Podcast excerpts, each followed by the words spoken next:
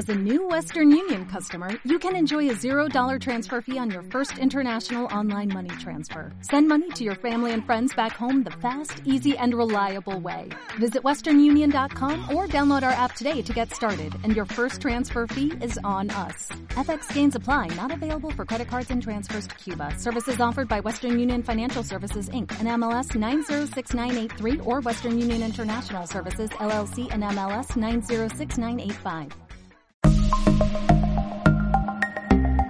Este podcast está patrocinado por Ultimate Guard, tienda ITK, que es el lugar a acudir para cualquier necesidad de material, como fundas, tapetes o sobres, o incluso cartas sueltas, o para conocer gente y personal dedicado a que tu experiencia con Magic de Gathering sea la mejor posible, con sede en la calle Blasco de Garay 15 en Madrid. Este podcast también está patrocinado por los Patreon de Soantel MTG, que colaboran con nosotros para conseguir cada día un contenido de mejor calidad y dan de vuelta a los creadores de contenido. En caso de querer unirse a nuestro Patreon, echad un vistazo a vuestros posibles beneficios en www.patreon.com barra soantelmtg. Esperemos que disfrutéis de este nuevo capítulo de nuestro podcast.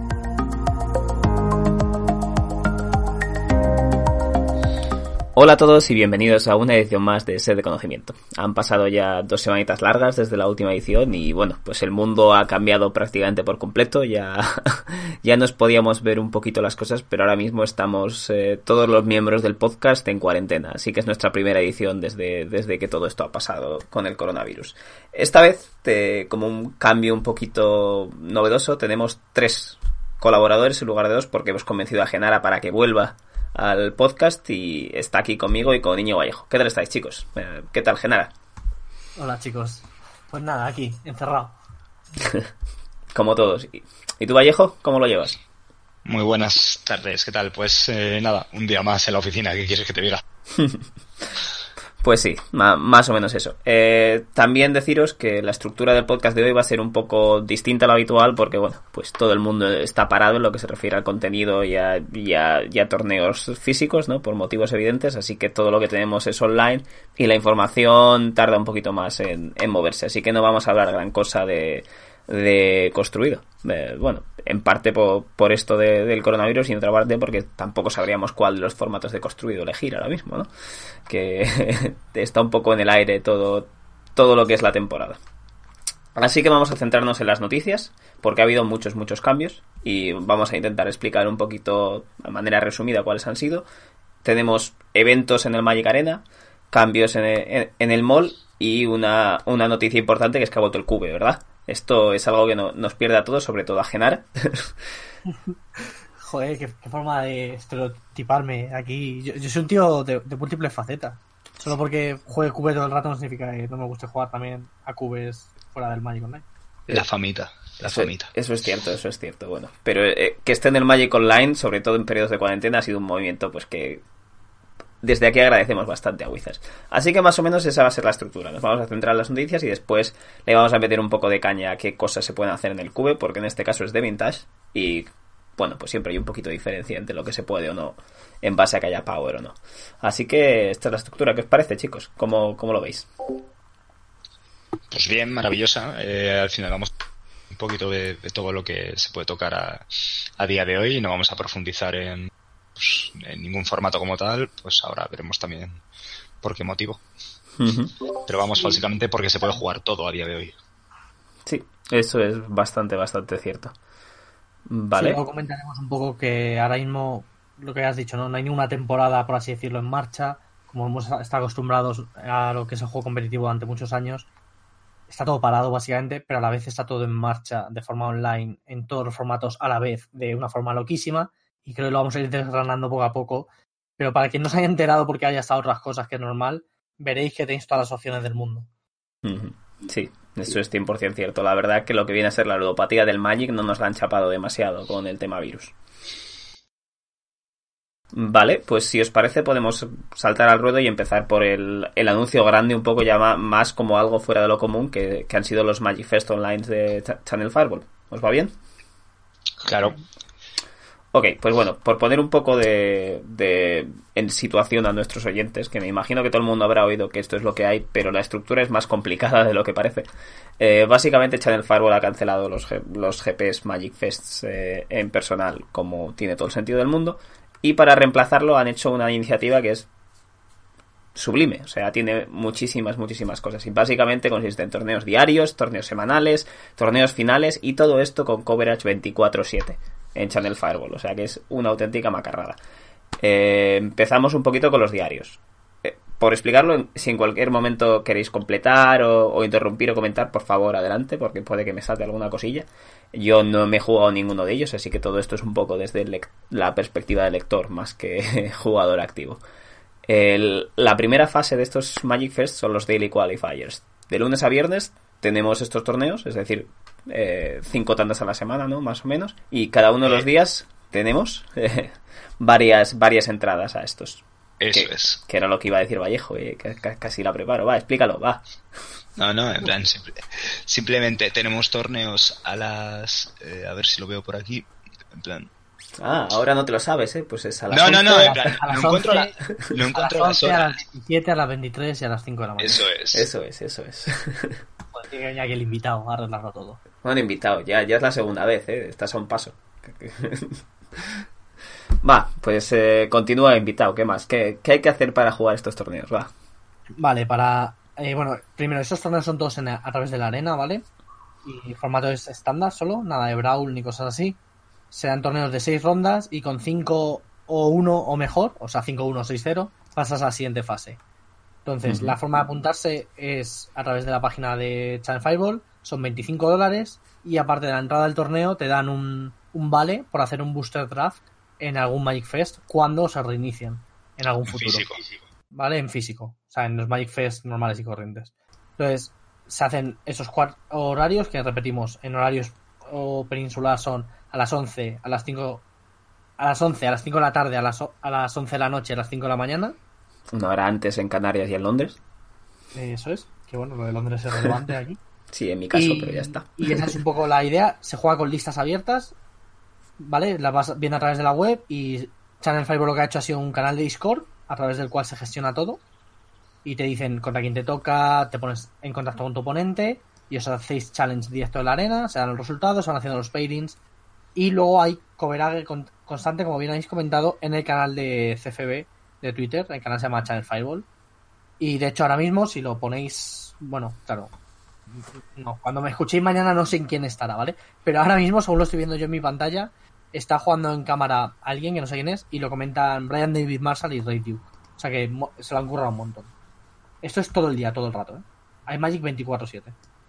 Eso es una pasada, la verdad. El hecho de que hayan por fin dado coverage a, a, a es, es, es, bestial. Es curioso que, que, sea justo la situación contraria, ¿no? Estábamos acostumbrados a GPs en los que este fin de semana vamos a verlo, tal, no sé qué, y estamos confinamiento, no puede haber GPs y, y lo que sí que hay es contenido en vídeo, que es lo que la comunidad ha estado pidiendo los últimos seis meses sin parar. La verdad que es un movimiento, no sé, es que no tengo ninguna palabra mala para describirlo, casi casi, o sea, yo estoy impresionado a más no poder.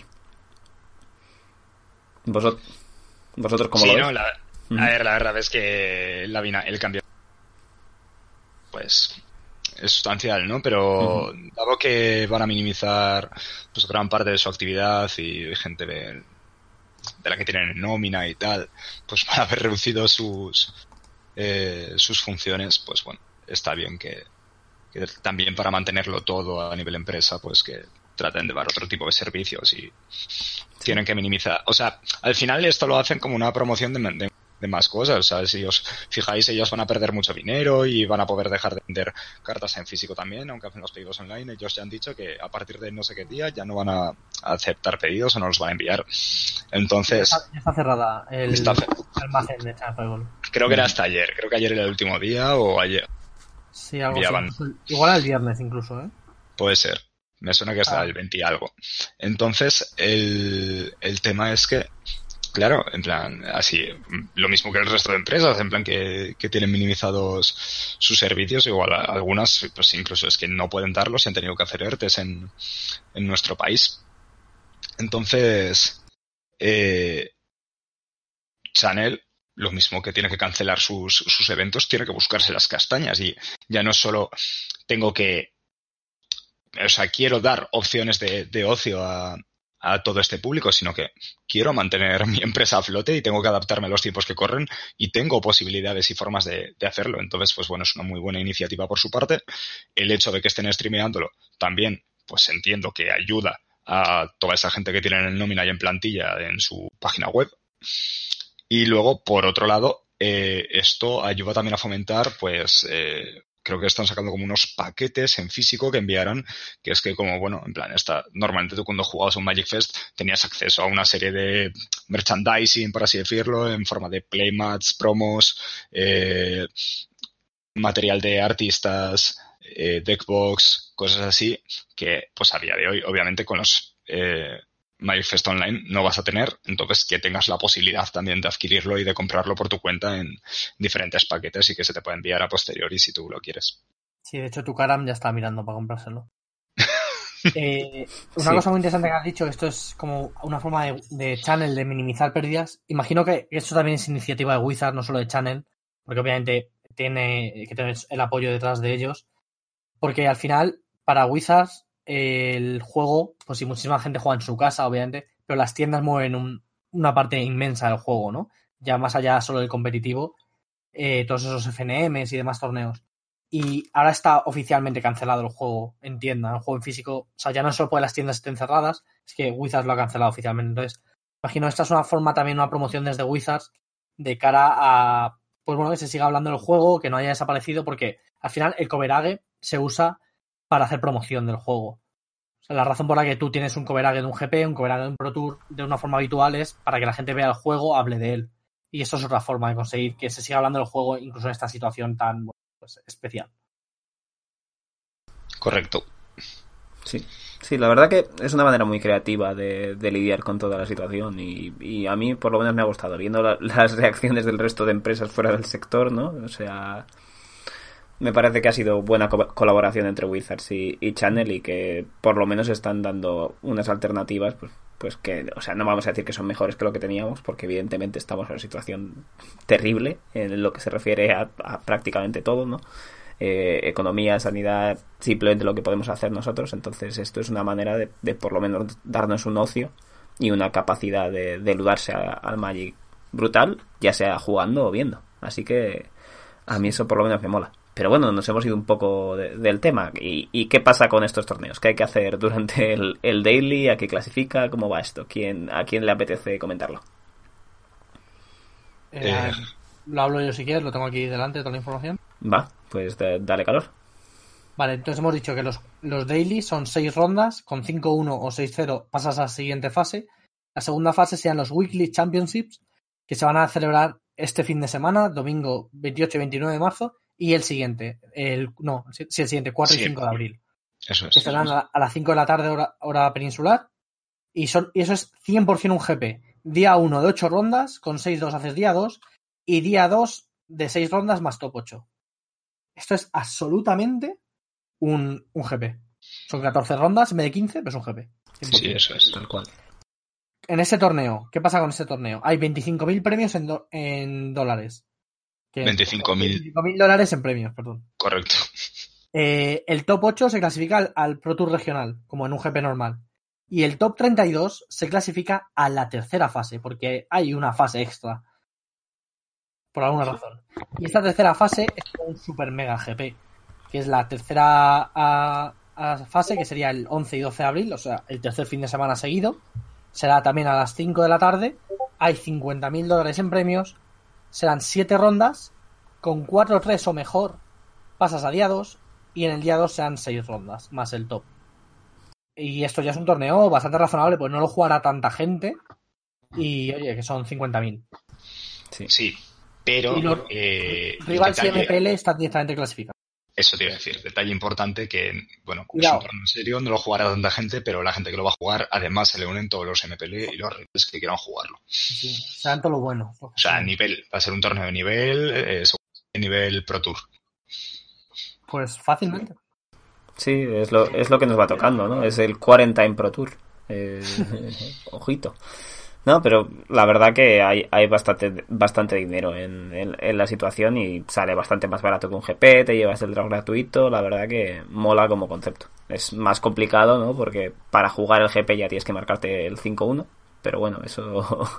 Pero tienes mil opciones, ¿eh? Sí. Hay oportunidades Eso es, eso es 100% cierto. Puedes seguir pagándote drafts a 25, que tampoco es tampoco está tan lejos de lo que te pagas en un GP si, si en algún momento volvemos a tenerlos. Sí, o sea que A ver, sobre todo Íñigo, que es aquí el más competitivo. Cuando vas a un GP de media, ¿cuánto te gastas en torneos? Pues yo suele ser PTQ del viernes, son 40 pavos. El, el, propio GP, que son 60, me estampo el sábado. Así que el domingo, otro PTQ, otros 40 pavos. ¿Sabes? Eso han sido 140 pavos en tres días. Eso, y como sea fin de, de, de Magic, o sea, perdón, eh, de Pro Tour, y no estés clasificado al Pro Tour, eh, como te pongas a jugar las chances el jueves ya se te va a ver las manos. Así que sí, te puedes dejar fácil en torneo sobre 150 pavos. Si, más, viaje, más, no sé más, más, sí, más viaje, más alojamiento. O sea, al final te estás poniendo entre 300 y 400 pavos, más tirando hacia los 400 que hacia los 300 por, por evento. Sí. Sí, así que esto es una... Y, no, estamos contando dietas que obviamente pues también, en plan, pero te sale mucho más caro comer fuera que comer en casa. Joder, con cómo comemos algunos de los que estamos aquí. pero es verdad que la experiencia del GP, del viaje y todo eso, obviamente, pero es que tampoco puedes viajar de todas formas. ¿Ves? Que claro, si alguien se ha dado cuenta, no se puede. Eso, es. O sea, como mucho te puedes hacer el Skype con tus colegas. Sí. Pero un poquito más. Sí, eso es. Eh, nuestro siguiente podcast puede ser un directo de, día 1 de GP. Estaría, estaría interesante. Ahí a, tres bandas. Puede ser muy divertido. Ah, sería un detalle. Vale, pues la verdad que el sistema pues, se sale un montón y, bueno, o sea, si queréis más detalles, por supuesto tenéis todo en la página de Channel Fireball. Ali ha hecho una, un, hilo en Twitter que la verdad que es un resumen perfecto de la información eh, sí, el hilo de Alia muy recomendable. Sí, así que lo pondremos en, la página web, en, los enlaces eh, de esta edición. Y yo creo que con eso está más o menos cubierto lo que viene a ser la, los Arena Fest, o no sé cómo llamarlos exactamente, pero vamos, que... Sí, Magic, Fest, Online, lo llaman ellos. Sí, Magic Fest Online. No, no me gusta, no me gusta. le, falta, le falta punch, le falta pegada. La verdad es que es un nombre que nos acaba, ¿eh? Magic Fest Online. Es como, Eso es, eso es, está, está, eh, está incompleto, está incompleto. Yo reniego el nombre, pero bueno, ya, para la siguiente edición prometemos buscar un nombre mejor para esto. Va, eh, tonterías aparte. Entonces yo creo que podemos pasar un poco a la otra noticia que ha sido lo, las novedades no arena que hemos tenido gracias a, bueno, gracias a, debido a la situación de cuarentena. Ah, oh, pero, pero no, eh, antes de pasar a esto, chorrada, o sea, es una tontería, pero habrá gente a la que le interese. Vale.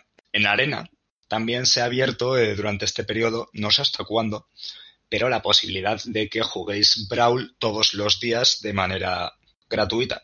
Que hasta ahora creo que solo se podía hacer los miércoles y si querías eh, poder hacerlo de manera indefinida, pues tenías que pagar. Entonces, pues ahora le han dado gratuidad a eso, en plan como rollo, jugad for fun también cuando queráis aquí. Correcto. Eh, lo, cual, pues a muchísima gente le, va a entrar por, un, por una oreja y va a salir por la otra, pero eh, habrá alguno que diga, oye, tal, pues esto no lo sabía y igual lo pruebo.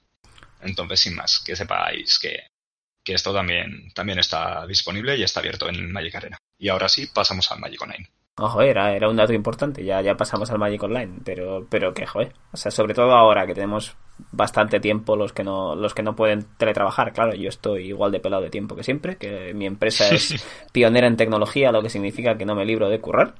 También significa que, que no me pillo una ERTE, así que no me voy a quejar. Eh... Eso te iba a decir. te quejas de vicio. Sí pero que, que, si tienes tiempo y quieres probar cosillas en, formatos distintos, Brawl es el, commander de la arena, ¿no? Así que... Sí, eh, yo qué sé, el otro estaba quemado ahí de conectar un, una ronda a ver cómo monto esto. Además que intentas no netpequear, en plan, intentas montártelo tú ahí a tu bola, con, con, el pool que tienes. Y creedme que es bastante más agradecido montar esto con el pool en la arena que montarlo en físico, que eso sí que es un jodido Cristo. Sí, sí, en físico no, no puedes filtrar por las raras y ya está. O sea, no, no hay sistema. colores. no hay sistemas. Cógete la pila de cartas y, y buena suerte. En un par de semanas terminamos. Mm, Vale, pues ahora sí que podemos cerrar. Si, si no tenéis ninguna otra puntualización sobre consejos de construir Brawl en, en la en arena. Gonzalo. No, la verdad que no. Vale, pues Vale, entonces pasamos a, a- al mall. Que la verdad que yo, yo sé a ciencia cierta que Íñigo y yo no le estamos dando prácticamente a- nada al mall, pero creo que Genara sabe un poquito más de cómo está el patio y los cambios que ha habido. En líneas generales, Yo podría o podría no estar drafteando ahora mismo según hablamos. Estás, echando- no, no estás- a nadie. no, no, si estás drafteando un cube esto hay que hacerlo en directo. O sea, no, no, no, no nos puedes decir estas cosas ahora así. Es tarde porque estoy por el tercer pack. Ay, cago en la leche. Pero Bueno, pues a ver si te ganas las tres rondas rápido y nos echamos otro ahora, va. Eh, estiramos un poco el rollo. Nada, tonterías aparte. Eh, pues uno de los, de los cambios que ya hemos comentado antes es el regreso del Cube, pero ha habido más cositas en, en lo que viene a ser las actualizaciones. Bueno, pues la, la actualización del Magic Online que, que viene con cierta regularidad, ¿no? Pues han sido un poco subidas de nivel estas semanas y los cambios han sido que esta semana tenemos un carro de PTQs, no sé exactamente cuántos, pero, pero un carro. que nos han metido el Vintage Cube ahí de, de sorpresa de la nada para, para esta semana y que cuando se acabe no nos quedamos sin nada, sino que nos llega Modern Horizons. O sea que el Magic Online está a niveles de demanda épicos. Pero bueno, o sea, podéis contarlo en un poco más de detalle seguramente. ¿Me completáis la información? ¿Va? Genara.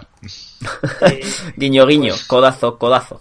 Sí, a ver, vamos un poco por partes. Lo primero que se anunció fue que volvió al Vintage Cube, probablemente gracias a que el SV fue increíblemente pesado a través de Twitter y les estuvo dando la chapa a los de Magic Online y obviamente les debe costar cero implementarlo, Hombre, será darle a un botón y ya está. a ver, es que pues, mira cómo estábamos. No jodas. Accedieron y aquí tenemos Vintage Cube hasta el día 1 de abril y mola un montón porque han puesto mensajitos rollo, lávate las. Cosas de estilo. O sea, mientras te quedas en casa, pues draftea a tierras que son importantes. Yo que sé, alguna chorrada así. Y muy guay por su parte. Que se agradece un montón. Pero quizá la parte que es más impresionante es lo de los PTQs. Se han sacado PTQs diarios, pero incluso dos PTQs por día, dependiendo del día, ¿vale? Y no son PTQs normales, son super qualifiers. ¿Qué, qué, ¿En qué se traduce esto? Lo primero que son abiertos. Tú puedes pagar tus 30 tixes o tus 300 play points o 40 puntos Mox Qualifiers, que es el nuevo 40 sistema. Sí. Y los juegas. Se clasifican los dos primeros, es decir, los finalistas se clasifican al Pro Tour o al Players Tour Regional concretamente. Y además los premios son mejores que los de un PTQ normal y corriente de los que se juegan los fines de semana. O sea que muy, muy guay. Eh, ahora mismo estamos, hoy estamos a día 24. Hoy ha habido uno de sellado en el que me he hecho 0-2. Eh, Bien jugado, niño, ¿eh? sí, a las 11 de la mañana. Luego Estaba espeso Sí. todavía esas horas. hay otro a las 11 de la noche de estándar, que no voy a jugar, porque son las 11 de la noche y yo... Sí, eso también es de estar espeso esas horas. ¿eh? Bueno, a ver, si, si, si el plan es hacerse un 0-2, se puede, pero si no, Claro. casi mejor que no lo hagamos. Miércoles 25 a las 8 de la tarde, no, a las 8 de la mañana, perdón, tero- eh, sellado de Teros. El jueves hay Legacy, el viernes hay sellado y Pioneer, el sábado hay Modern y Pioneer. Y bueno, vais cogiendo un poco la idea, ¿no? Va a haber de todo, de todos los formatos.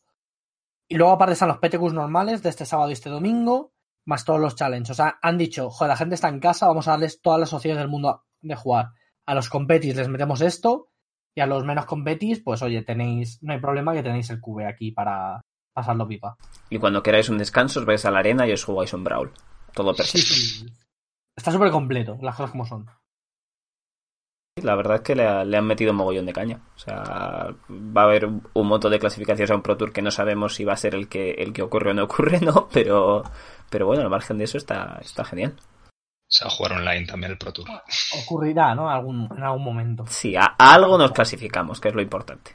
E- Eventually. Eso es. Vale, pues eh, yo te diría, no sé si has acabado ya tu draft eh, o estás todo concentrado ahí haciéndolo, también nos lo puedes contar si te apetece. Yo no he dicho que esté drafteando. Que, que no sé si quizás hayas acabado tu draft en el, en el tercer pack, ¿no? Sí, tal vez, tal vez esté acabando. Perdón. Sería de muy mala educación draftear mientras hablamos. Tío, eres, eres multitarea, no pasa nada, está bien. Es, es un, es un buen detalle, joder. No es que te haya faltado información para darnos a los que estamos aquí, así que tampoco tenemos eh, ni- ningún motivo para, para quejarnos, ni muchísimo menos. Así que... Ah, bueno, hemos dicho que Horizons viene en cuanto se acabe el, el Cube, ¿no? El día 1 de abril se acaba el Cube, pero viene Modern Horizons, que es casi como draftear el Cube, sinceramente, porque es un formato brutalmente divertido y con un power level súper alto. Sí, es eh, la verdad que es de los formatos más, más divertidos de draftear y mejor construidos con el limitado en mente de, de, la historia. Sobre todo siendo eso, pues un formato diseñado para, para Modern más que para el draft, lo han, lo han balanceado casi casi perfectamente, es una pasada. Y el nivel de, de poder es, es una vacarrada, así que... Sí, de hecho, eh, no es al bulto esta, esta entravilla, esta inclusión del draft de Modern Horizons cuando acabe el Cube, porque eh, un problema real que se está viendo frente a la alta demanda de todos los días de, pues, eh, de, jugar tanta gente, tantos eventos premium, es que el valor de las cartas de Mover Horizons, de los staples de Mover Horizons, que además, como tú dices, tiene un power level brutal, han afectado drásticamente a Modern y la mayoría de las barajas llevan alguno de los tiers del formato. Entonces está súper saturado y apenas hay copias y entonces están alcanzando unos precios eh, desmesurados. O sea, eh, que un Coalt que valga por encima de 30 ticks o que un Renan 6 esté por encima de 100, 120 ticks es una salvajada a día de hoy. Y la gente, la mayoría de la gente que juega con traders y cosas de estas se queja de que no puede alquilar sus barajas o no puede alquilar las barajas que le gustarían que antes sí que podía. Entonces, pues bueno, creo que también eh, introducen esto que hacía tiempo que, que, no se podía hacer. De hecho, solo estuvo operativo durante el periodo en el que se vendía Mover Horizons en, las tiendas, en físico. Eh, pues bueno, es algo que vuelve, que tuvo buena acogida en su día y que además va a servir para, para aligerar un poquito financieramente pues el mercado secundario. Sí, correcto. Ha sido una, una gran ventaja colateral de, de, meter esto. La verdad que es una buena manera de darle un poco de vidilla al online en, en estos tiempos que corren y, y en general es una, es una transición casi perfecta desde el cube, porque claro, tampoco puedes dejar el cube puesto todo el rato o pierde un poco del hype, que habría gente que, estaría dándole continuamente, no miro a nadie, pero al margen de esos, eh, al final cuando, cuando te echas unos cuantos cubes, pues puede, puede hasta que, no sé, se deshaga un poco el hype, por decirlo de alguna manera. Entonces, el cambio va a venir bien. Y a una mala, pues después un cube sin power, después eh, otra colección que, que mole y ya está así hasta que dure la cuarentena y podemos estar rodados sin parar. Sí, desde luego a Wizards no le cuesta nada hacer ese tipo de cosas y son iniciativas buenas. De hecho, War of the Spark no tiene el mejor limitado la historia, pero el Teferi vale 60 ticks, creo. Así que tampoco estaría mal. Que es... 70, 70 ticks. 70 ya, muy bien. ¿Qué? qué? Eh, sí, sí, sí. sí. Teferi pequeño. Y bueno, wow. los otros rollos Nasset y cosas así tampoco están baratos, precisamente. Entonces, no estaría mal. LOL, me acaban, de, me acaban de hacer channel a finales de Bastadion de 17. Busca un banner layer, pilla más 17 más 17 haste y te mato. Te, te podrían haber hecho. Es posible que vayan sí, hecho eso. Es posible, es posible. Podría ser. Cabe la posibilidad, ¿no? Sería fácil. Hay su antel en Raccoon en mano, ¿sabes? O eh... no. Podría tenerlo. Podría, podría tenerlo. Bueno, cre creo que solo por, por reducir la confusión de, nos, de los que nos oyen y de nosotros mismos, vamos a dejar de hacer este, este caso hipotético y vamos a, vamos a contar con la situación de que en algún universo Genara está jugando un cube y nos puede hablar como si lo estuviese jugando de verdad, ¿va? ¿Os parece correcto? Legítimo. Eh, sí, vale, pues vamos a hablar un poco de cube en general. Eh, eso, Allá, es algo sobre lo que he traído mucho a la web, ¿no? He grabado varios vídeos, normalmente cada vez que hay Q me grabo, aún no me he grabado estos días porque he estado, mi ordenador ha estado muerto, para quien no me siga en Twitter pues seguidme, arroba 19 y veréis la historia preciosa que emociona Spielberg, que le pasó a mi ordenador. Y entonces, bueno, pues es un formato fantástico, una de las formas más divertidas de jugar a Magic. También tenemos un par de artículos en la web sobre ello, podéis buscar, también los he escrito yo. Eh, y básicamente, pues. No sé si hay alguien que no sabrá lo que es el cube. Lo, lo, explicamos así rápido, por si acaso. Pues lo que pueda pasar. Porque, claro, igual alguno pues no lo conoce. Vale, eh, un cube es un. O sea, el nombre cube, de la palabra cubo en inglés, ¿no? Viene dado por la forma de guardar las, cajas, las cartas en una caja, básicamente. Y básicamente un cube es una colección de cartas individuales, es decir, no hay copias repetidas, suelen ser entre 540 y 720, pero puedes hacerlo de cualquier número que te apetezca. Eh, dependiendo del número de cartas, pues tiene unas ventajas u otras, por ejemplo, que con 540 siempre salen todas las cartas, con eh, si juegas con 8 jugadores, es decir, que cada vez que drafteéis se van a draftear todas las cartas, con más cartas pues se quedarían fuera algunas, entonces hay más variedad, ese tipo de cosas. Y básicamente son cartas individuales, no hay ninguna repetida y hay distintas restricciones, un poco las que quiera el jugador que lo haya creado. En el más habitual, quizá, o el más conocido es el Vintage Cube, que es el que está ahora mismo en el mall, y es aquel que tiene, la restricción son cartas legales en Vintage. Es decir, prácticamente cualquier carta de la existencia del Magic, incluido el Power 9, que es lo que cambia, le da esta especialidad al Cube, ¿no? Es ese Power 9 que hay quien lo odia porque le parece que le quita diversión, como gente rara, extraña, que no sabe disfrutar de la vida. Y hay gente que lo adora porque es de las pocas oportunidades de jugar con esas cartas tan rotas. Vale, entonces se juega como un draft normal, solo que en lugar de ser una colección, pues es, este cubo de cartas. Y ese es el resumen básico. Vale, pues ahora yo te voy a saltar a por qué te gusta más el de Vintage que el de Legacy. Eso, eso no es el Magic como Dios lo pretende, tío.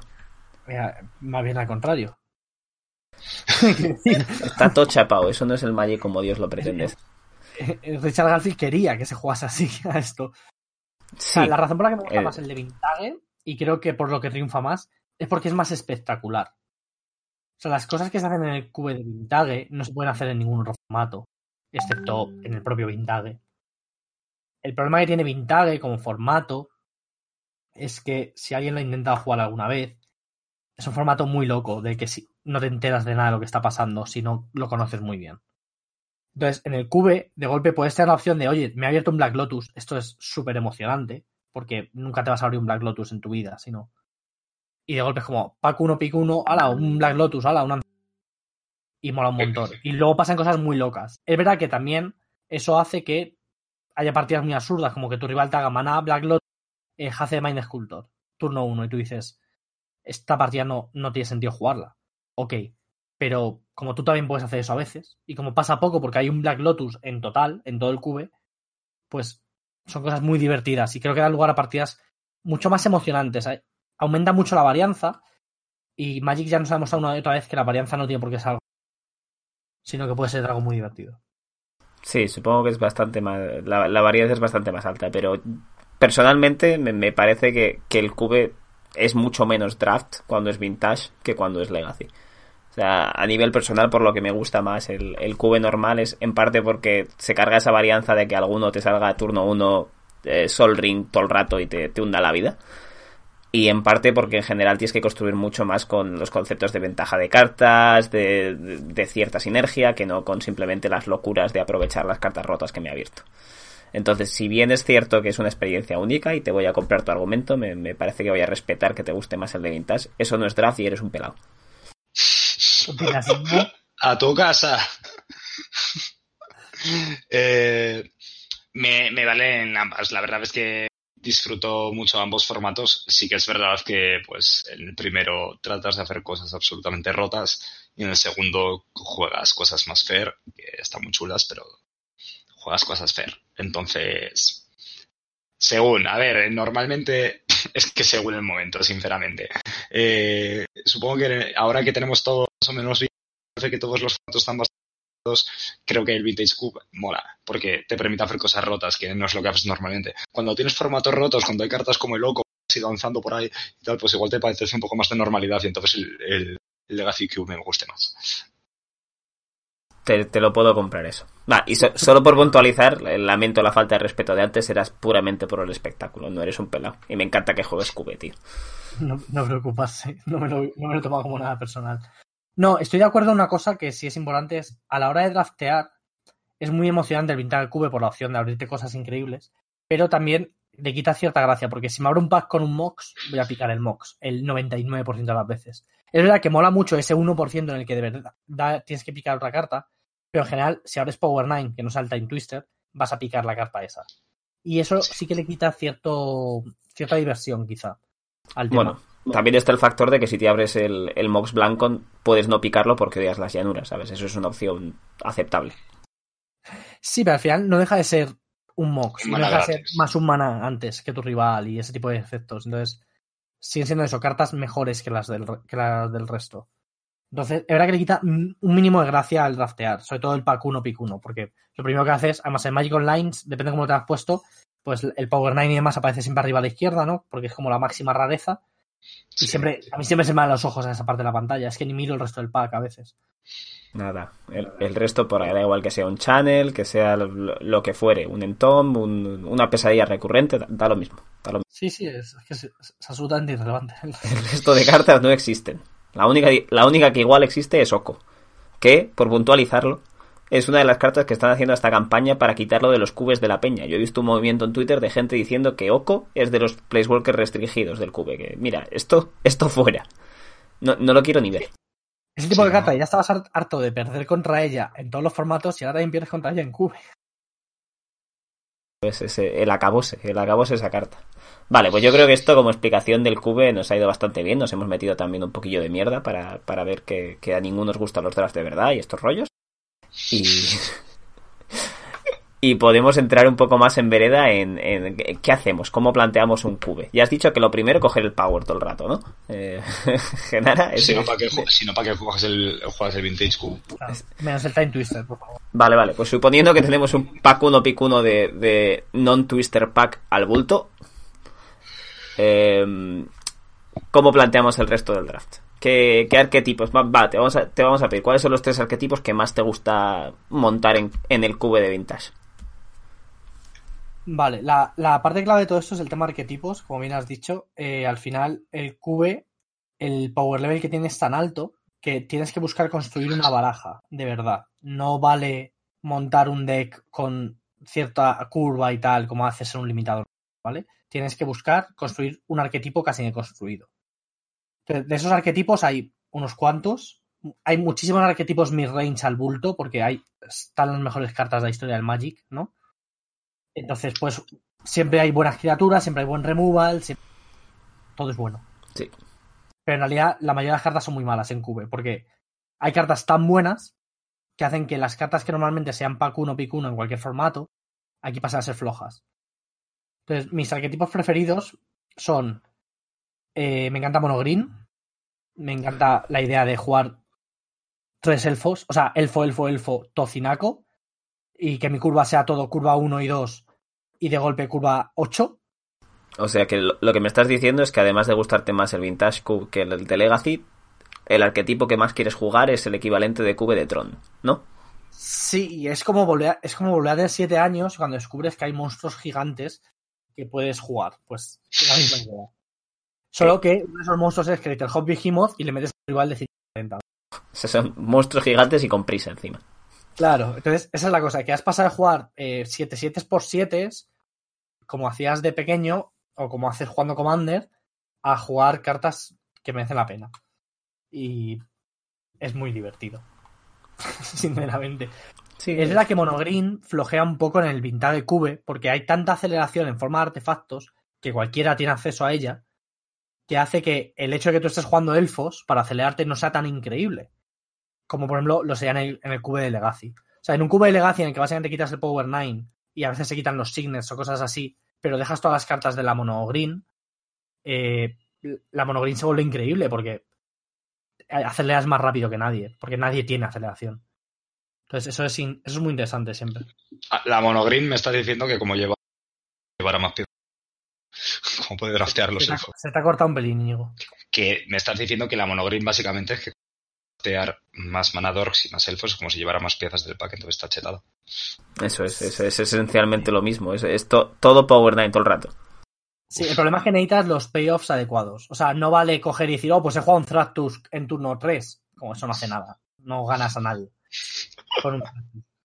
Como ganas a la gente es con Creator Hobby Behemoth, con un Primeval Titan en turno 3 o turno Channel 4. en Rakul, esas cosas. ¿no? Claro, Channel en Rakul lo puede hacer cualquiera. En el sentido de no necesitar jugar mono green para eso, me refiero, no de que cualquier persona. ¿Vale? vale, eso es. O sea, no necesitas el Rakul, pero lo puede hacer todo el mundo. Claro. Entonces, pero sí, la idea es esa. Al final, quieres jugar aceleración y tocinacos brutales. Rollo Avenger of Zendikar, ¿sabes? Hace, tienes. Eh, tienes. Eh, eh, joder, Natural Order, perdón, no me salía el nombre. Y entonces hacer turno 1 bicho turno dos bicho, turno tres natural order a algún tocinaco. ¿Algún Increíble. tocinaco? Increíble. Perdona, que se te ha cortado un poquito a ti también. Sí. Sí, eh, sí, por ejemplo, o sea, Progenitus no es una carta que me guste, pero si tengo natural order me empiezo a plantear jugar cualquier line.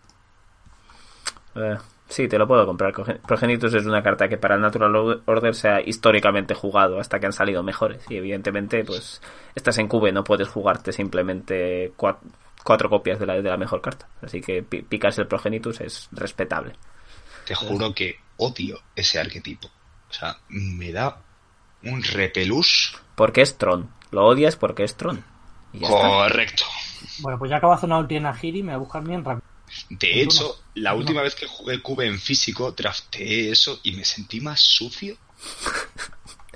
Te sentiste sucio, ¿eh? Joder, pero no te das una idea de cuánto. Es un purista. O sea, ganabas, pero ¿A qué claro, o sea, coste? no tenía. O sea, yo jugaba el Cube para divertirme, no para esa mierda. Bueno, pues es un arquetipo muy divertido. A mí No. es que me gusta jugar tocinos, ¿eh? Es un arquetipo bueno, no es un arquetipo divertido, no te calientes. pero no, no, es que ganar es divertido. Hombre, sí, no sé. Seguro Ahí que también es divertida. Seguro que también es divertida una pelea contra tu hermano al que le sacas 12 años. Claro. Mm, Eso es un tipo de divertido. Una batalla equilibrada. Vale, pues siguiendo un poco en la línea, me encanta, en general me gusta mucho jugar los decks monocolores, que son buenos, y el otro que me gusta mucho es monored.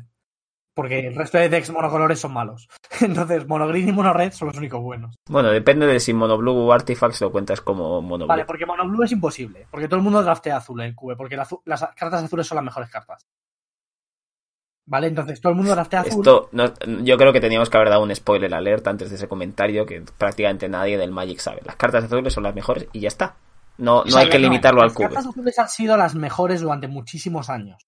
A día de hoy, cualquiera que juegue estándar, el verde es el mejor color de- en los últimos cinco años. El No problema sé, es que si, no sé si 5, pero 3, 2. tres seguro. O sea, desde que yo empecé a jugar, el verde ha dominado Magic. De una forma u otra. Y por eso Brad Nelson está en lo alto de la ola. Es una Pero- que Brad Nelson estaba en lo alto de la ola antes de eso. pero- A ver, sí, pero fue rollo Player of the Year en 2010 y luego, pues siempre ha estado ahí arriba, pero cuando hizo, por ejemplo, lo de triple top 8 en, o seguidos en GPS con su hermano, pues ha sido hace razonablemente poco. Pero bueno, irrelevante. Eh, a lo que voy es que, que el azul ha sido tradicionalmente un color absolutamente roto y ya no hablamos solo de cartas como Ancestral Recall, hablamos del mero hecho de que los counter spells son cartas increíbles cuando estás jugando contra cartas muy buenas. Porque una, una, un- una forma de que una carta sea muy buena, por ejemplo, es que siempre saque value que por uno, que cosas así. Entonces, un counter spell va a evitar todo eso. Y eso lo encontramos en azul. No pasáis la Force of Will, por ejemplo, ¿vale? Es el consejo del día. Es una carta estupenda. Porque es el vintage cube. Y ya está. Sí, me acaban de jugar una Bitter Blossom en turno 1. Y te- tenía la FOU en la mano, pero le había dado el F6 sin que- ¿Y, y dirías que eso está roto o no está roto? No, diría que es ok solo. Entonces La tampoco, digo, igual tampoco tenías que haber tirado la FOB. Ya, sobre todo porque mi mano es Multifter, FOU y tierras. Bueno, pues el Multrifter igual Bueno, un peso. Hablemos de Monored, que es una carta de mí. Es un arquetipo que me encanta. ¿Por qué me encanta Monored? Vamos a explicarlo muy seriamente. ¿Por qué? ¿Por qué gana? Porque gana todo el rato. Ah, porque ¿Y gana por todo qué- el rato. Vale, vale, gana vale. todo el rato? ¿Por qué gana todo el rato? Porque nadie lo draftea. Entonces tú puedes empezar a draftear Monored en la mitad del segundo pack, que, es- que da igual porque las cartas dan la vuelta a la mesa todo el rato, y puedes coger Goblin Guía de pick 14. O sea, básicamente es tu plan B. Tú empiezas un arquetipo y si ves que a mitad del, del segundo sobre es un mojón, drafteas monorred ahí, pegas el volantazo y, y acabas con una buena baraja e incluso ganas. Sí, pero a veces simplemente me siento y digo, joder, voy a first piquear un ídolo. Tengo, y funcionando. Entonces es- tengo el, el Mox blanco o un Goblin Guía. Mm, voy a coger el Goblin Guía. Ojo, ojo. Claro, es que el Mox blanco... Pues sí, Eso. cosas así. O sea, O sea, mola. porque- podríamos, podríamos hacer el, un, un, un meme, ¿no? En plan, en- con el de el del Drake y el Mox blanco uh, y el Goblin Guía, oh yeah. Pues sí. eh, es que Goblin, la cosa, lo que tiene Monored mola porque es la policía. Entonces, tú estás aquí, la gente está todo el mundo intentando hacer locuras, ¿vale? Jugando tres y cuatro colores y cinco con tierras como Mana Confluence, movidas así. Están intentando hacer combos locos en turno 5, Storm, tal, y tú llegas y dices, cazado la poli. Y haces montaña Goblin Guía. Y tu Oh. rival te mira, o sea, en Magic Online no te mira, pero cuando es en persona, Eh, La versión online es le pega un puñetazo a la mesa. y Y te le- escribe por el chat. A mí me han ragueado jugando Mono Red, en plan, pero es que esto no es nada divertido. ¿Qué clase de, de psicópata juega esto en un cube? Es que hay que ser un desgraciado, no sé. Y yo, claro, me lo paso pipa. Porque eso es captura gratis para subir a Twitter. eh, hay más, todo el más cloud, eh, ojito. Gracias al retrasado de mi rival y todo ventajas para mí, porque encima le pelo. Sí, sí, no, o sea, le, le pones de, de verano, de, de otoño, de invierno, da igual. O sea, no Claro. puede salir de casa, le da lo mismo la, la estación. Bueno, tampoco podría salir de casa. Anyway. Te- Value raudales. Pues sí, Mono Red es un arquetipo fantástico. Las mejores cartas son Goblin Guía. Obviamente. Sí, creo que lo has dicho 14 veces ya, así que probablemente sea bueno. Eidolon, Eidolon rojo y Shrine of the of Burning Rage. Que esta es la carta rara, la que no conoce, no conoce la gente. Esa carta es la hostia. Ese, ese- ese- Esa carta se empezó a conocer porque ganó un GP en, en Li- Liverpool, ¿fue? Sí, creo que fue el de Liverpool, sí, pero, pero eso es mentira. Esta carta ha estado, ha estado ahí petándolo en tipo 2 y yo, bueno, Vallejo se acordará de esto porque fue- eran los tiempos áridos de nuestro amigo el Raymond, que lo único que hacía era quemarle las cejas a la peña con esa carta de banquillo todo el rato. Cuatro del banquillo y en tipo 2 lo, lo petaba a morir cuando estaba. Y sí, ha, ha dado el salto a moderno un poco tarde. Maravillosa. Y en Cube es increíble. La trampa que tiene Monored es que todos los costes 4 de Monored son muy buenos y quieres algo de curva. Y al final acabas con todo costes 4 en mano y dices, uy, la he liado. Entonces ten Claro. cuidado si vais a rastrear Monored de no pillar. Pues empiezas a pillar Chandra, Hazoret. Eh, Porque la Big Red, no. la Virre no, no corre La suficiente. Big Red, no. No corres. No corres si quieres correr. si no corre suficiente, la gente te pela. Claro. Porque te van a hacer de todo. Sí. Así que cuidado, mucho cuidado con eso. Yo te lo voy a respetar y la verdad que la, la monorroja agresiva funciona tanto con Power como sin él. O sea, Eso es un detalle a su favor. Da igual qué cubo estés haciendo, si eres el, el único que está drafteando agresivo rojo, te vas a hinchar a, a calidad de cartas. Porque básicamente quieres que todas tus cartas hagan lo mismo, ¿no? Quieres costes 1 con fuerza 2. Si tienen prisa, mejor. Que, quieres no. Costes 2 que hagan daños o, o que sean cartas pues estrictamente rotas, ¿sabes? Yo que sé, pues puedes llevar el Eidolon como has dicho tú, hay otras cartas como puede ser, joder, como- A- Ash Thealot se llamaba, creo que es la de Sí. doble coste rojo con First Strike y prisa. El Sí, sí. Robert of the Rich, te- te- tenemos un montón de cartas que básicamente son costes va. rotos. Va todo en ese estilo. Y bueno, yo sé, pues a veces tienes unas versiones con más criaturas, a veces unas versiones con muchos más rayos, pero todo va por esa por esos derroteros. Sí. Y oye, cero quejas. Es muy divertido jugar. ¿Cu- ¿Cuál es la carta que más odias cuando te, te has montado, montado tu mano roja? De lo que más, más rabia te dé. Más allá del tío que te hace channel para clavarte un, un Finale of Devastation o un Baneslayer Angel de más Ah, bueno, 17. me olvidé mencionar, se os olvida precisamente a raíz de esto, una de las cartas más importantes en Monored es el Sulfuric Vortex. El, Sí. el vórtice es, es fundamental, ¿vale? Primero porque son daños todo el rato a tu rival y le vas a ganar. Y segundo por lo- el tema de las vidas. Porque hay muchísimas cartas muy buenas que ganan vidas, rollo Manslayer, eh, Lira, Dragon Lord Romoka, cosas así. Cuando de golpe todo eso se- se- todos esos problemas desaparecen cuando tienes un Sulfuric Vortex.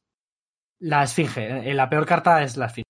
La que tiene el 6-6, vuela, First Strike, vigilancia, lifelink, protección contra rojo y protección contra Es la carta que odio contra mis fuerzas cuando juego mono roja. Eso es Por duro. razones Es- la carta que te mereces que te jueguen. cuando Claro. El, el sinvergüenza que te hace turno 1, Mox, tierra, turno 2, tierra, Tinker. Y te juega eso y tú, ¿pero qué ha pasado?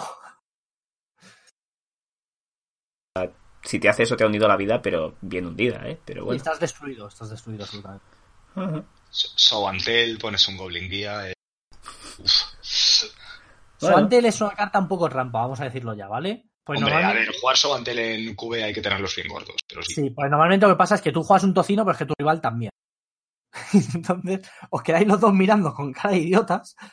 Y claro, tú ha- eso ha sido en tu turno, así que quien coge el turno primero es tu Eso, rival. correcto. Y eso es durísimo. Que a, a mí me ha pasado un, un montón de veces. ese tipo de cosas. Y la verdad es que es duro de gestionar. O rollo ya la, la más épica, y tú haces Soantel en Rakul, que es lo, como lo mejor que puedes hacer entre comillas. Y te hacen, bueno, pues eh, eh, Oblivion Sower, o meto un Light, o que sea, y tú como, vaya. Oblivion Sower duele más, pero sí. sí, la Oblivion Sower es especialmente molesta.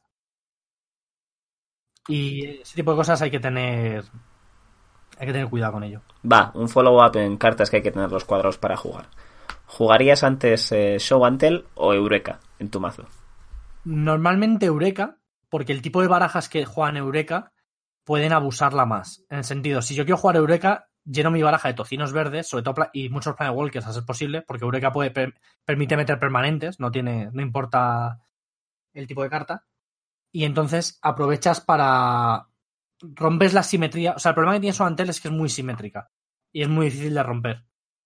Como rompes la simetría con Eureka es que tú pones un tocino, pero yo pongo cuatro. Entonces gano de esa forma. Y si puedo poner un Planet Walker que, ya que además tenga un efecto, nada más en, pisar la mesa, pues eso que me llevo. Para que al menos no seas tú el primero en hacer la jugada, que es lo que suele pasar con el Soantel. Ok, me parece una respuesta. Eureka es, es mejor por eso mismo. Y una jugada que me gusta mucho es hacer Soantel, meto Goblin Dark Dwellers, mi rival mete el efecto que sea, rollo eh, duplicante o cualquier cosa, y con el con la retro del Soantel ya meto el tocino. Hostia. Esa jugada, jugada que he hecho turno 2 con un loto. No está mal. No está mal como plan, eso sí. o sea, funcionó o tu oponente no tenía nada y perdía contra el sí, igual. O sea, no tenía nada, entonces le metimos en Rakul más Golden Duelers. Okay. si me gusta total esa jugada. ¿no? Ok. la verdad. Vale, me parece muy razonable. Entonces nos queda un arquetipo. Nos has hablado de mono verde y nos has contado, por hacer un poco de resumen antes de pasar al, al último arquetipo del día de hoy.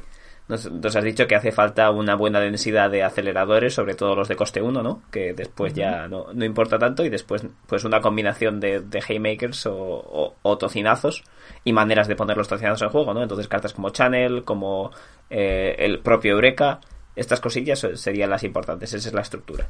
En mono rojo es un poco más sencillo. Costes 1 que pegan de 2, costes 2 que pegan de 2 o más y hacen cosas rotas, y todo lo demás pueden ser rayos o, o cosas que estén simplemente rotas en curva.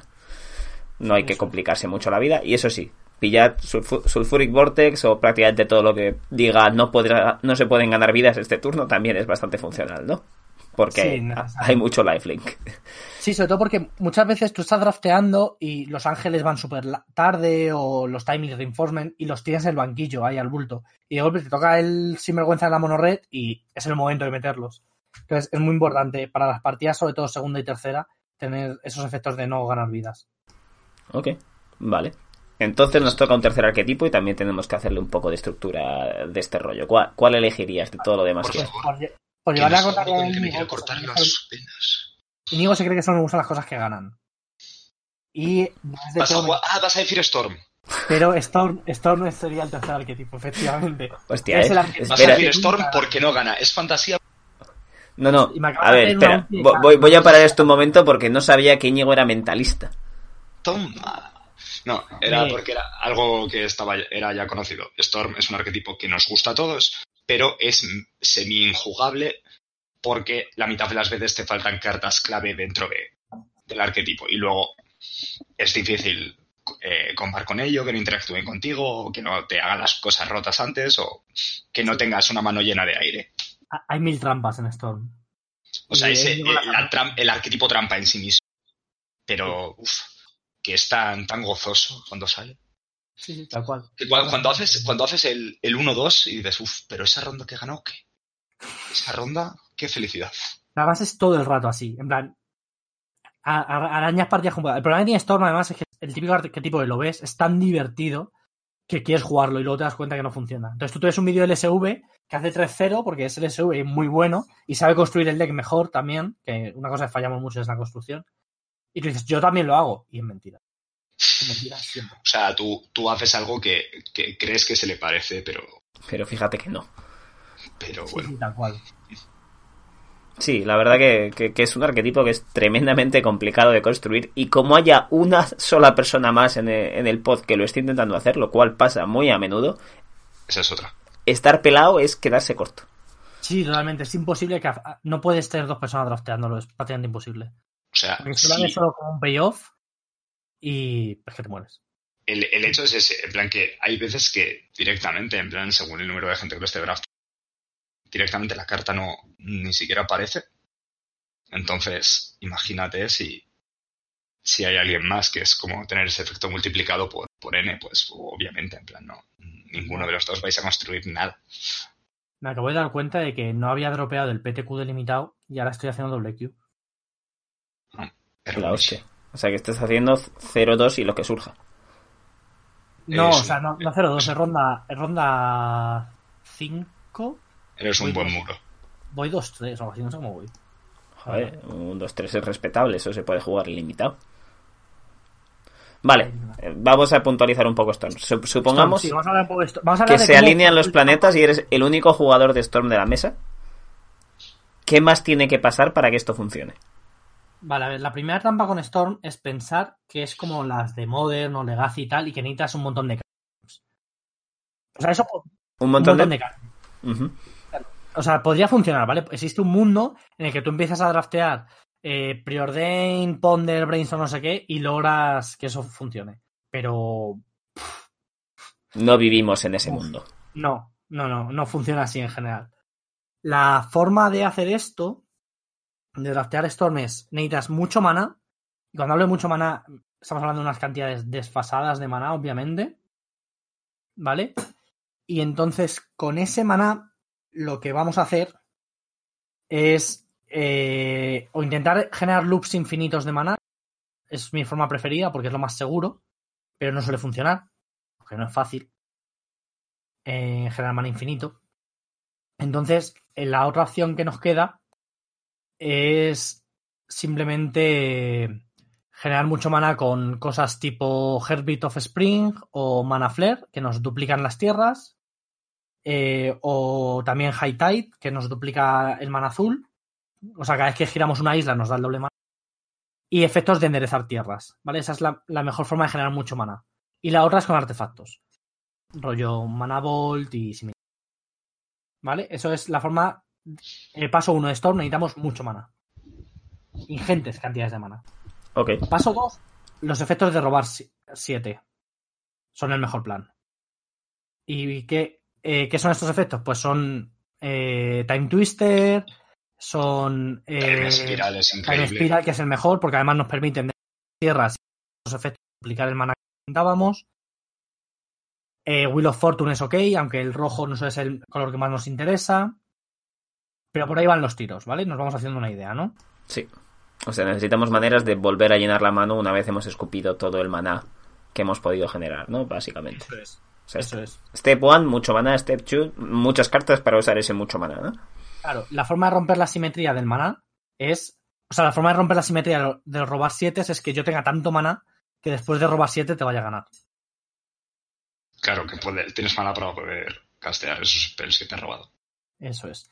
Entonces, una vez tenemos eso asegurado en el deck, nos podemos empezar a preocupar de cómo ganar la partida. Que es lo más irrelevante. De verdad, ¿eh? Pequeñeces. O sea, yo he visto a LSV ganar con generando mana infinito, teniendo un. Se me ha ido el nombre. Un goblin, el que pone gob- el goblin que pone los goblins y lo puede sacrificar para hacer dos daños. Eh, El, go- el comandante de sitiadores. el, el Siege Gun Commander, reanimándolo infinitas veces, porque tiene infinito maná, con el que reanima y te da. que reanima con haste. ¿Sabéis cuál digo? Que tiene Eh, buyback. el que reanima con prisa con buyback. Ah, vale. Sí. eh, sí. Of the Death. Ah, que es. Sí, Sí, o sea, ya da sé. prisa y te El que- reanima la- la primera del cementerio. Eso es, la primera del cementerio. Ok, sí. ¿Vale? Pues. Y reanimándose una y otra vez el Commander y tirando. Pero bueno, suponiendo que no queramos hacer cosas tan locas, hay varias condiciones de victoria en el. en el cube, que son las cartas que se llaman. que tienen tormenta, básicamente, ¿no? Sí. Eh, y estas cartas son. mm, Tendrilus of Agony. Tendrils, Brain Freeze. Brain Freeze y, Y ya. bueno, no sé si cuentas el- Mind's Desire, pero eso no mata. El resto no cuentan igual. Mind Desire es más un engine que un. Eso es. Que, que un eh, X condición. Y luego está la carta trampa, que es el. Lo diré. A Goblins. Empty Warrens. Empty Warrens es una carta trampa. ¿Vale? Bu. Es una carta trampa porque tú haces Empty Warrens y no has matado a tu rival. Le has puesto muchos Goblins. Y a la vuelta te hacen Ira de Dios. O te hacen Pyroclass. O te hacen Te combo yo. A mí me han hecho Empty Warrens de 40 ojito, y yo le Un le pego de respeto, 200 con un Crater Hoff. un respecto a una de las cartas más rotas del cubo en general, aunque en Vintage no, no, no tiende tanto, la sierpe de la masacre. Que te juegan una sierpe de la masacre y Ojo, ojo, a tus tokens. Flotas. He visto hoy en Twitter a alguien que había hecho en respuesta al combo de Kikijiki con Pestermite. Activo mi, mi Sneak Attack y juego una sierpe de la masacre.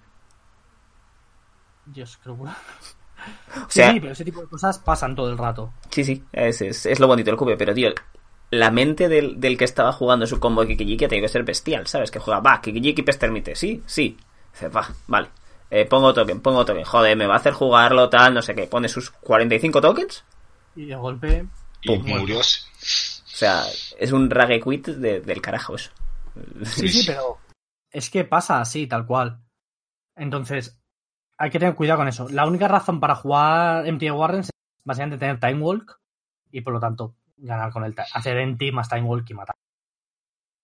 Pero Sí, ya os lo digo, de verdad lo digo, la condición de victoria es lo menos importante. La gente se centra un montón en decir, ay, necesito el Tendis, ay, necesito...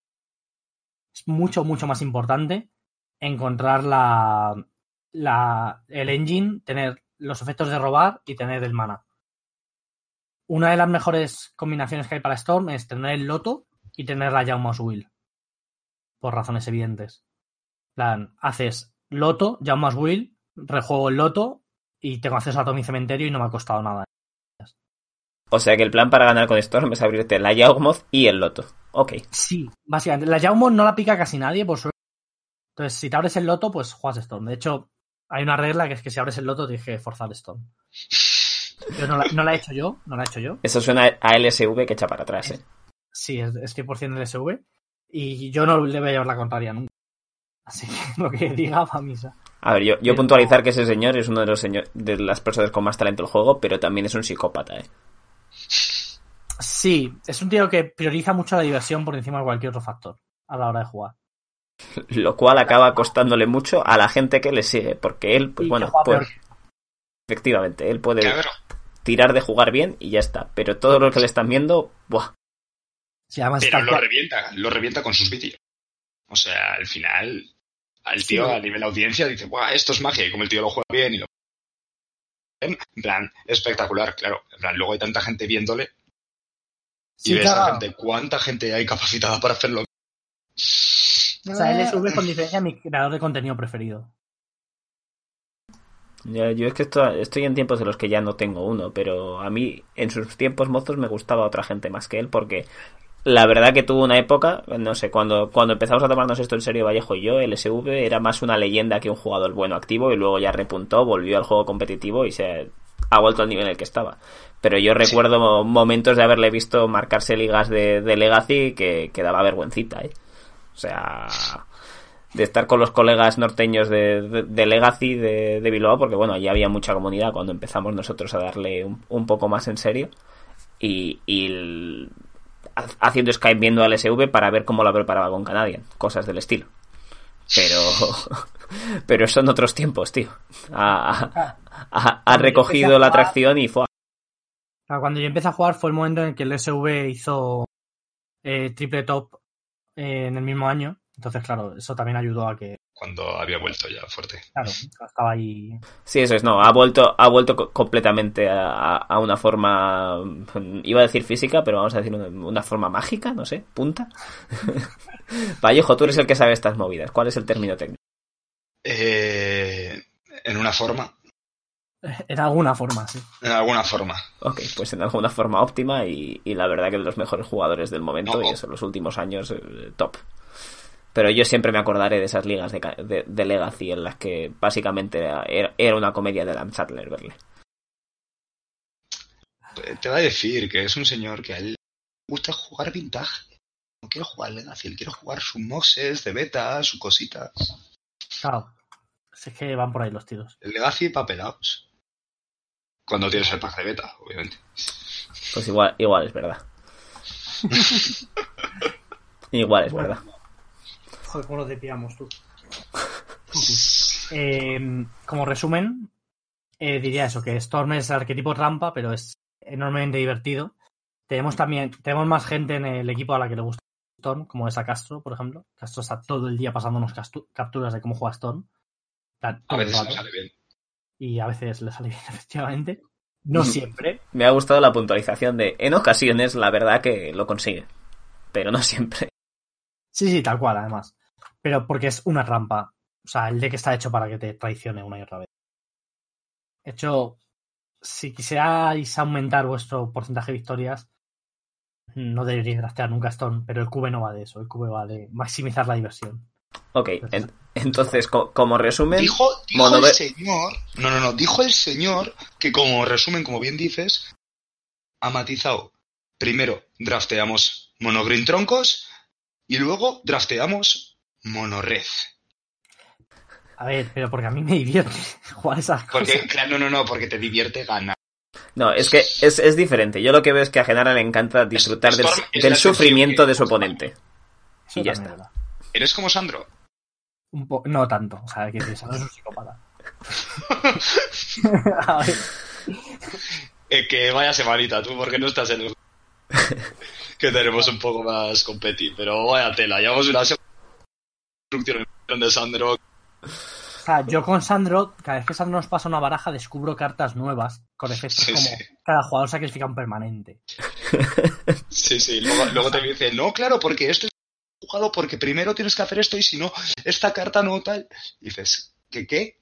¿Qué carta qué? Y, ¿Cómo has hecho y esto? espera, que- no, no, espera, que me tengo que leer el oráculo de, de eso que estás para saber qué me estás hablando y cómo interactúa todo eso, porque no, no me estoy enterando de nada. Sí, sí, básicamente es todo el rato eso. Entonces, mm, me gusta. Una de las razones por las que me ha gustado siempre jugar Tron es porque la gente se queja mucho.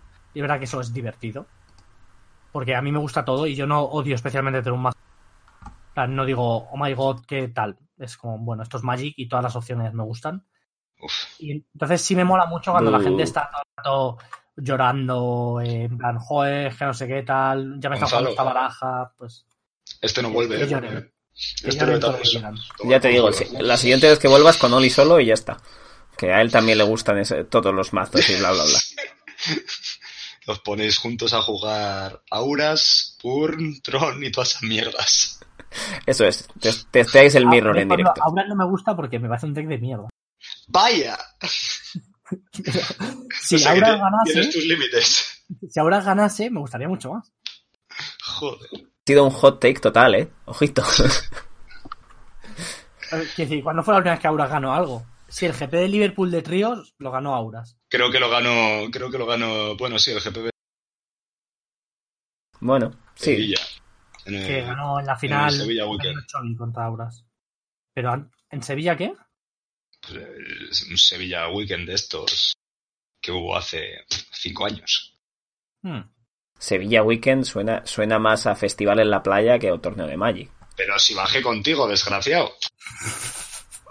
Bueno, eh, Hicimos y Peter Stop en mi casa en Madrid. eso era Magic Weekend Sevilla, tío. Pues eso.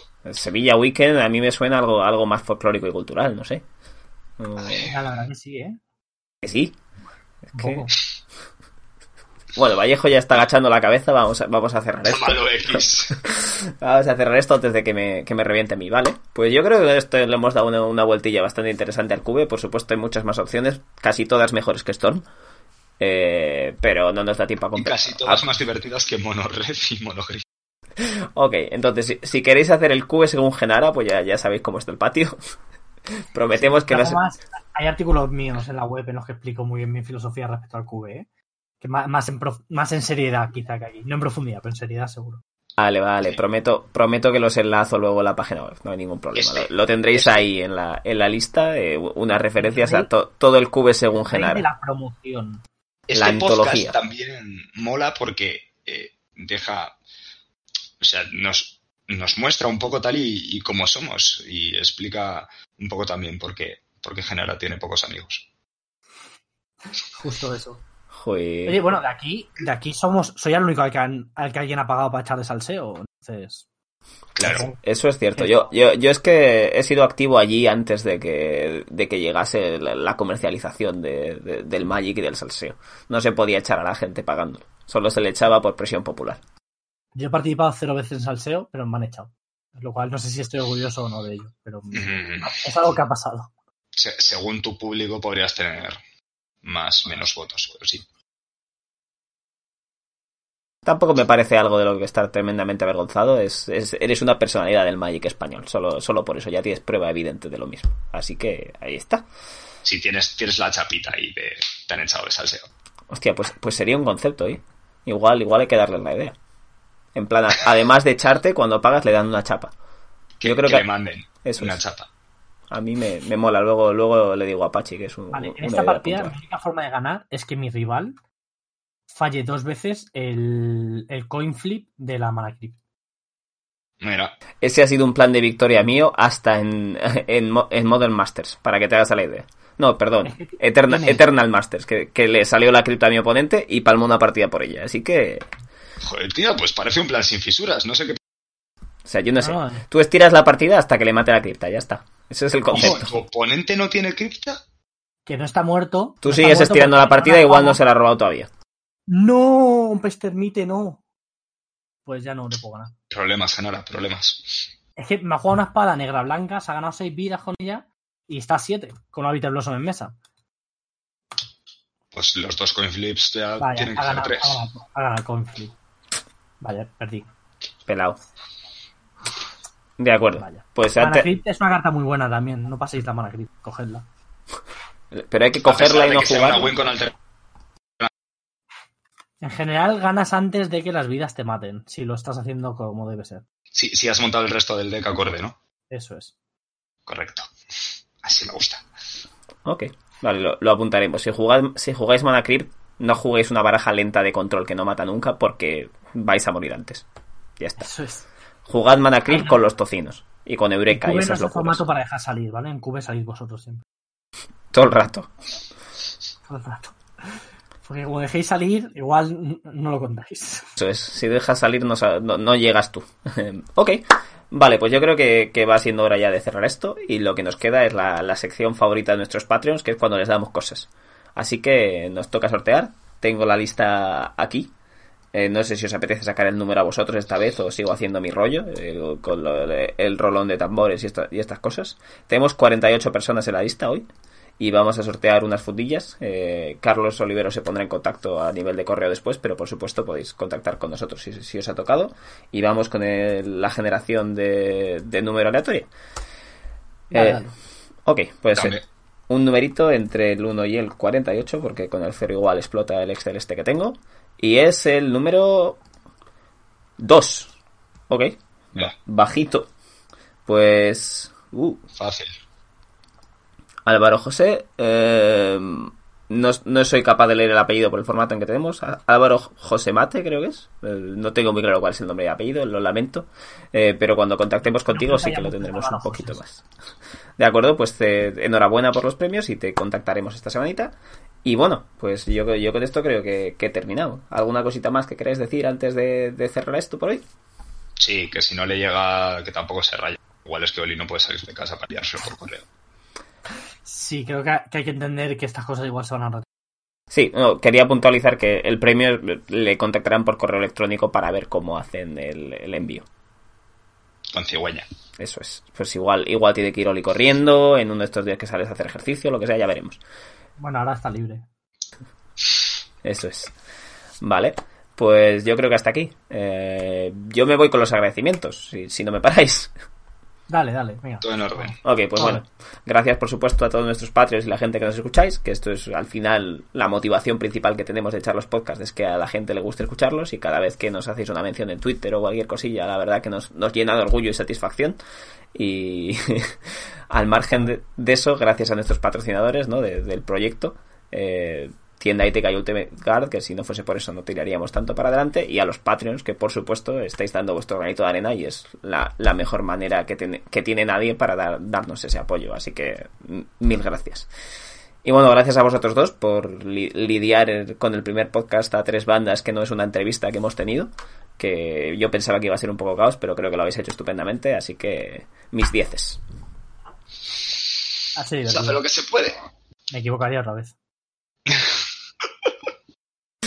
Perfecto, entonces. ok, pues nada, chicos. Uh, muchísimas gracias y hasta la próxima. Hasta Adiós. la próxima.